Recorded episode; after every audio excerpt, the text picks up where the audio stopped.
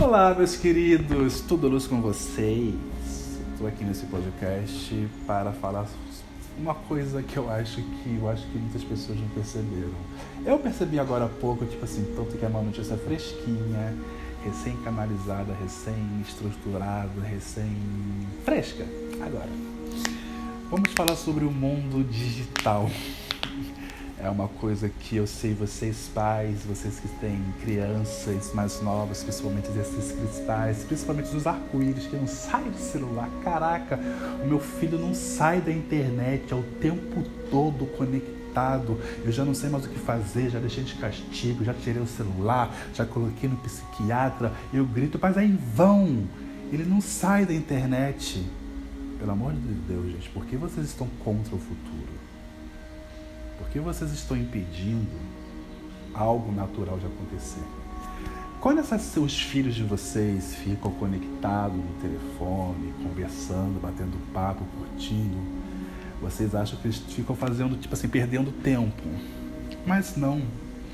Se vocês realmente pararem para analisar, pararem para ver, os filhos de vocês estão engajados em páginas, em movimentos filosóficos que discutem sobre religião, sobre igualdade, sobre os direitos, pesquisam, leem fóruns, têm grupos, se comunicam com pessoas do outro lado do mundo que trocam visões, culturas e artes diferentes, ficam testando novas novidades, fomentando a tecnologia, a globalização vocês não perceberam que isso é o futuro? Vocês não perceberam que as coisas irão evoluir? A nova era, a era de ouro, não é engajada pela arte, cultura e ciência, ciências tecnológicas, ciências digitais. Não é só a ciência biológica, é a ciência física e química. Todos os tipos de ciências todos os tipos de artes e todos os tipos de cultura. E se vocês perceberam, os filhos de vocês, os irmãos mais novos, eles fazem exatamente isso. Eles estão fomentando ao mesmo tempo a arte, a cultura e a ciência. Eles estão conversando, se interagindo com pessoas de todas as maneiras. Do mesmo jeito que não existia a biblioteca, existiam os bibliotecários e foi ancorado uma biblioteca onde todos esses conhecimentos passaram a existir em papiros em livros, em páginas, todo esse conhecimento agora ficará numa grande nuvem cibernética, onde qualquer pessoa, em qualquer lugar do mundo, em qualquer era, espaço e tempo poderá acessar. E como a gente vai acessar? Por pequenos portais. Nós não temos a capacidade de ter a nossa telepatia, de teletransporte, não podemos exercer nossos dons divinos, caraca, a gente tem que improvisar, caramba. Eu quero conversar com meu amigo que está lá do outro lado do mundo já que eu não posso me comunicar telepaticamente, deixa eu abrir um pequeno portal aqui. Só que tem muita gente usando essa tecnologia, desculpa, para supérfluo.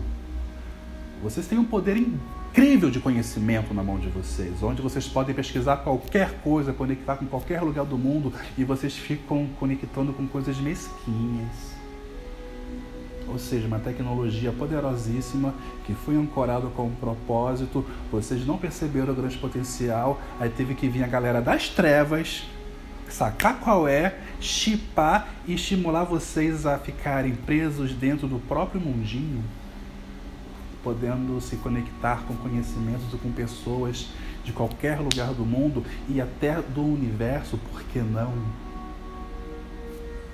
Então, toda vez que você fala para seu filho, para de ficar no telefone, pergunte: o que, que você tanto vê? Me explica, me interage. Eu quero realmente entender com quem você com quem você conversa, quais são os seus amigos, o que você gosta. Ao invés de reprimir, se una.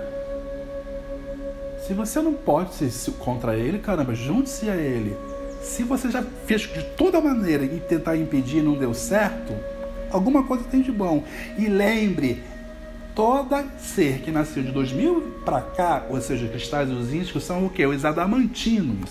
São os verdadeiros donos da casa, ou seja, seres que vieram recém-chegados do Pai Criador, repletos de tecnologia, repletos de informações, de coisas que o Pai Criador recém criou, então eles são seres que sabem de todas as bafafás, de todas as novidades do universo, estão aqui encarnados fazendo os trabalhos deles e vocês estão querendo impedir. Às vezes, o desconhecido causa medo. E o medo faz a gente ter atitudes de repugnância, de querer consertar ou reprimir. Mas tente observar o que tem do outro lado. Talvez você possa se surpreender com esse mundo tecnológico, esse mundo de possibilidades que tem na mão de vocês. Despertem. Usem a mentalidade e a vida de vocês e as tecnologias ao favor de vocês. Beijos, Luiz.